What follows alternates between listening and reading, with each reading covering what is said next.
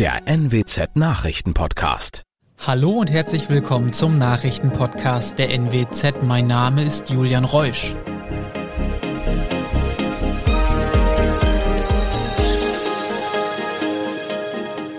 Und das sind die regionalen Themen des Tages. Unbekannte sprengen Geldautomat in Augustfehn. Anklage gegen frühere Leitung der Elsfleter Werft. Und Strompanne in Ganderkesee und Delmenhorst. Bislang unbekannte Täter haben am frühen Montagmorgen gegen 4.15 Uhr einen Geldautomaten in Augustfehn gesprengt. Der Automat befand sich in der OLB-Filiale in der Mühlenstraße. Das Gebäude wurde schwer beschädigt. Dazu Andrea Wächter, Pressesprecherin der Polizei Oldenburg. Zu Verletzungen äh, von Personen ist uns nichts bekannt bislang. Ähm, wir sind sehr froh, dass es sich hier nicht um ein Wohnhaus handelt, in dem sich die Bankfiliale befindet, sondern tatsächlich nur um ein Geschäftshaus. Nach groben Schätzungen haben wir ein Splitterfeld von circa zwölf Metern äh, hier über die gesamte Breite der Straße verteilt. Ob und wie viel Beute gemacht wurde, teilte die Polizei nicht mit. Als mögliche Täter kommt die sogenannte Audi-Bande in Frage. Seit Jahren sprengen die Männer aus dem Raum Utrecht Bankautomaten im grenznahen Raum zu Holland. Dadurch sollen sie bereits mehrere Millionen Euro erbeutet haben. Erst vor einer Woche wurde ein Bankautomat in Bad Bentheim gesprengt. Den Namen bekam die Gruppe, da sie meist in gestohlenen, hochmotorisierten RS-Modellen von Audi unterwegs ist. Auch im Fall August Fehn war ein PS-starkes Fahrzeug im Einsatz. Ob es sich um ein Audi handelte, sei laut Polizei noch unklar. Nach Informationen der NWZ soll es sich um vier Männer gehandelt haben. Wann die OLB in Augustfehn wieder öffnen kann, ist unklar. Zeuginnen und Zeugen, die Hinweise in dem Fall geben können, werden gebeten, sich bei der Polizei Westerstede zu melden. Im Wirtschaftskrimi um die Sanierung der Gorch Fock auf der Elsfleter Werft gibt es eine neue Entwicklung. Zwei frühere Werftvorstände und weitere Beteiligte sollen sich vor Gericht verantworten. Die Staatsanwaltschaft Osnabrück teilte am Montag mit, sie habe die Vorstände wegen Vorteilsgewährung, Untreue, unerlaubter Bankgeschäfte und Insolvenzverschleppung angeklagt. Ebenfalls angeklagt wurde ein ziviler Mitarbeiter der Marine in Wilhelmshaven. Er war für die Prüfung von Marinezahlungen in Sachen Gorch-Fock an die Elsfleter Werft zuständig.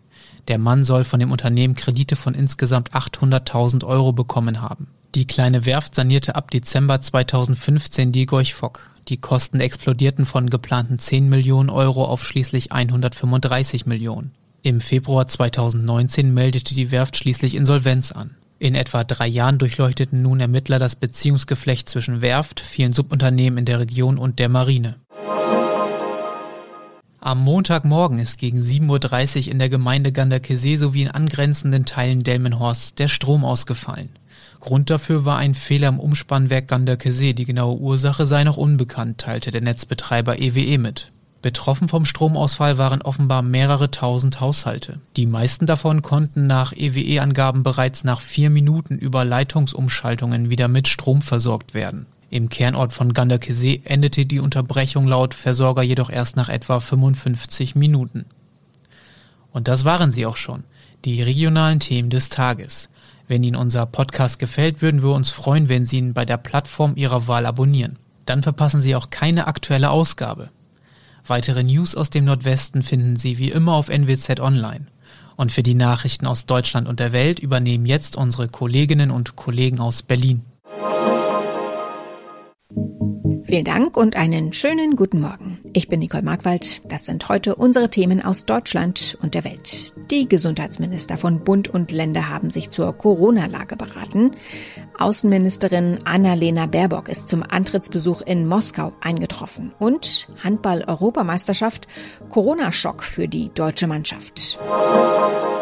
Laut Robert Koch Institut nimmt die Impfkampagne in Deutschland wieder an Fahrt auf. Währenddessen breitet sich die Omikron-Variante weiter rasend schnell aus. Experten sehen darin den Übergang in eine neue Phase der Pandemie. Nun haben die Gesundheitsminister der Länder den niedergelassenen Ärzten mit Blick auf die schnelle Verbreitung von Omikron Unterstützung zugesagt. In einer Videoschalte am Montagabend baten die Ressortchefs das Bundesgesundheitsministerium, die Regelungen zur telefonischen Krankschreibung bei Atemwegserkrankungen zu verlängern. Clemens Kurt berichtet. Zu Omikron hinzu derzeit saisonbedingt auch Husten, Schnupfen, Heiserkeit. Die Verlängerung der telefonischen Krankschreibung soll helfen, dass die Arztpraxen nicht überrollt werden. Thema in der Schalte auch die Verkürzung des Corona-genesenen Status von sechs auf drei Monate. Hier dringen die Länderressortchefs auf eine Übergangsregelung, denn schließlich seien Reisen gebucht oder die Teilnahme an Veranstaltungen geplant. Änderungen könnte es auch bei der Teststrategie geben. Laborkapazitäten sind knapp. Dort, wo es möglich sollen Schnelltests die aufwendigeren PCR-Tests ersetzen. Nach ihrem Antrittsbesuch in der Ukraine ist Außenministerin Annalena Baerbock gestern Abend nach Russland weitergereist. In Moskau steht heute unter anderem ein Gespräch mit ihrem russischen Amtskollegen Sergei Lavrov auf dem Programm. Christian Thiele in Moskau, die Beziehungen zu Russland sind ja wegen des Truppenaufmarsches an der Grenze zur Ukraine sehr angespannt. Wie schwierig wird denn der Besuch in Moskau für Baerbock heute? Ja, die Rede ist bereits von einer diplomatischen Feuertaufe. Die Grünen-Politikerin trifft dabei auf den erfahrenen Diplomaten Lavrov, der schon seit fast 18 Jahren im Amt ist und die Außenpolitik so gut kennt wie kein anderer. Baerbock ist erst seit Dezember Chefdiplomatin. Und wären da nicht ohnehin genug Probleme zwischen Berlin und Moskau? Baerbock will auch im Ukraine-Konflikt zwischen Kiew und Moskau vermitteln. Aber das dürfte eher schwer werden, weil Russland hier zuerst mit den USA und mit der NATO redet. Russland verlangt Sicherheitsgarantien. Aber angesichts der Spannungen in dem Konflikt ist es wichtig, dass die Politik hier überhaupt miteinander redet. Das ähnelt schon fast einem Supergau, was da gerade in der Slowakei bei den deutschen Handballern passiert ist. Die Mannschaft legte mit zwei Siegen einen glänzenden Start ins Turnier hin. Dann gestern der Schock. Fünf Spieler sind positiv auf das Coronavirus getestet worden. Damit steigt die Zahl der Ausfälle im Team auf sieben an. Und heute steht dann auch noch das entscheidende Spiel in der Vorrunde gegen Polen an. Christian Klein berichtet aus Bratislava. Du bist für uns vor Ort. Wie schätzt du die Situation ein? Ja, das ist wirklich ein super GAU. Bundestrainer Alfred Gisserson hatte ja eine ganz junge Mannschaft nominiert. Die Hälfte der Spieler hat nicht mal mehr als fünf Länderspiele. Dann startet man auch noch richtig gut ins Turnier, steht vor dem letzten Vorrundenspiel schon in der Hauptrunde und bekommt jetzt schon ein bisschen den Boden unter den Füßen weggerissen. Das wird also spannend, wie die Mannschaft das verkraftet. Wie sehen denn die Regularien aus? Kann das Spiel heute gegen Polen überhaupt stattfinden? Das wird es auf jeden Fall. Der Europäische Verband sagt, solange sieben aktive Spieler vor Ort sind, dann findet das Spiel statt. Beim DHB sind es momentan immerhin noch elf und der Bundestrainer, der wird gestern viel telefoniert haben. Gleich fünf Spieler sind mittlerweile im Anflug nach Bratislava. Unter anderem der erfahrene Torwart Yogi Bitter und die beiden Berliner Spieler Wiede und Drucks, die eigentlich noch aus persönlichen Gründen abgesagt hatten, jetzt aber doch zugesagt haben, um das junge Team zu unterstützen. Und die könnten direkt heute spielen. Ja, das steht leider noch ein bisschen in den Sternen. Nachrückende Spieler müssen PCR negativ getestet werden. Und ob das bis heute 18 Uhr klappt, das ist mehr als fraglich, weil die Labore hier in Bratislava ziemlich überlastet sind. Das ist ja jetzt nicht der erste größere Corona-Fall bei dem Turnier, was in der Slowakei und in Ungarn stattfindet. Auch die Polen haben schon einige Fälle gehabt. Sind die Regeln zu lasch? Nein, ganz und gar nicht. Zumindest kann ich das für den Spielort Bratislava sagen. Hier werden alle Spieler und auch der Staff regelmäßig getestet. Es herrscht Maskenpflicht und auch das deutsche Team hat ja alles getan. Im Hotel haben sie sich zum Beispiel eine eigene Etage organisiert, wo gegessen wird. Die anderen Nationen essen alle zusammen in einem Essensraum. Anderes hört man da aus Ungarn, wo auch gespielt wird. Da sind die Hallen voll. Es gab erst noch nicht mal eine Maskenpflicht und auch in den Mannschaftshotels läuft es wohl nicht so rund. Von größeren Ausbrüchen hat man da allerdings noch nichts gehört. In unserem Tipp des Tages geht es heute um die Erhöhung der Energiepreise. Denn vielen Strom- und Gaskunden flattern in diesen Wochen Preiserhöhungen ins Haus. Da ist der Reflex schnell kündigen und einen billigeren Anbieter suchen. Vor so einer schnellen Kündigung sollte man allerdings genauer hinschauen. Ronny Thorau, ist dieser erste Reflex da also nicht immer die günstigste Entscheidung? Nein, also zumindest finanziell. Emotional ist das natürlich ein verlockendes Angebot, dem Anbieter, der einem da die Preiserhöhung schickt, erstmal einen einzuschenken, so nach dem Motto, nicht mit mir, Kündigung geht raus. Allerdings sprechen eben zwei Gründe gegen eine vorschnelle Kündigung. Erstens steigen die Energiepreise ja gerade auf breiter breiter Front. Und zweitens gilt die alte Regel nicht unbedingt mehr, dass man als Neukunde anderswo erstmal mit eigentlich fast immer niedrigeren Preisen willkommen geheißen wird. Woran mache ich denn fest, ob ich wechseln sollte oder nicht? Ja, die Stiftung Warentest zum Beispiel rät in Ruhe, die Vergleichsportale wie Check24 oder Verivox zu prüfen, wo da der eigene Energieanbieter nach der Preiserhöhung steht. Und die Experten raten auch, die Vergleichsportale untereinander zu vergleichen. Auch wenn die ja meistens so tun, als wäre jeder für sich schon ein kompletter Vergleich, ist aber nicht unbedingt so. Also ein Vergleich von zwei oder drei Vergleichern kann sich trotzdem lohnen.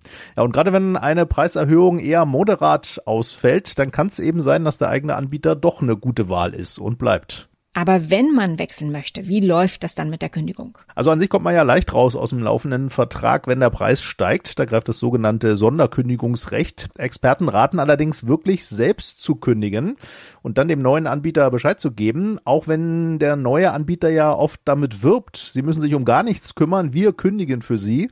Aber mit einer eigenen Kündigung hat man da oft doch eine sichere und bessere Kontrolle und kommt vielleicht auch manchmal schneller raus. Und wie kann man sich davor schützen, dass beim neuen Anbieter die Preise auch bald wieder steigen? Ja, das Risiko besteht natürlich in der generellen Energiepreislage gerade. Da muss man aufpassen, wenn ein Preis nur für kurz fest zugesagt ist oder nur durch einen kurzfristigen Neukundenbonus überhaupt günstig wird, dann kann das eben auch schnell wieder höher werden. Und die manchmal zugesagten Preisgarantien für eine bestimmte Zeit, vielleicht auch ein paar Jahre, die muss man auch ein bisschen mit Vorsicht genießen und genau durchlesen, weil die garantieren in der Regel nur einen Teil des Strom- oder Gaspreises. Das heißt, der übrige Teil kann dann trotzdem noch steigen. Dieses Gefühl, dass man beim Anschauen der vielen neuen Serien gar nicht mehr hinterherkommt, das ist kein trügerisches. Zumindest in den USA hat eine Zählung der Produktionen für Streaming, Kabel- und Fernsehanbieter herausgefunden, dass die Zahl der neuen und fortgesetzten US-Serien 2021 einen Höchststand erreicht hat. So gab es im vergangenen Jahr 13 Prozent mehr Serien, nämlich 559. Und damit sind nur die amerikanischen Produktionen und englischsprachige Serien gemeint. Also so ein Format wie Squid Game, die erfolgreiche Netflix-Serie aus Südkorea, taucht in der Zählung gar nicht auf. Es wurde übrigens auch festgestellt, dass die Zahl der fiktiven Serien sich in den zurückliegenden zehn Jahren in den USA mehr als verdoppelt hat. Der Grund natürlich der Boom der Streamingdienste.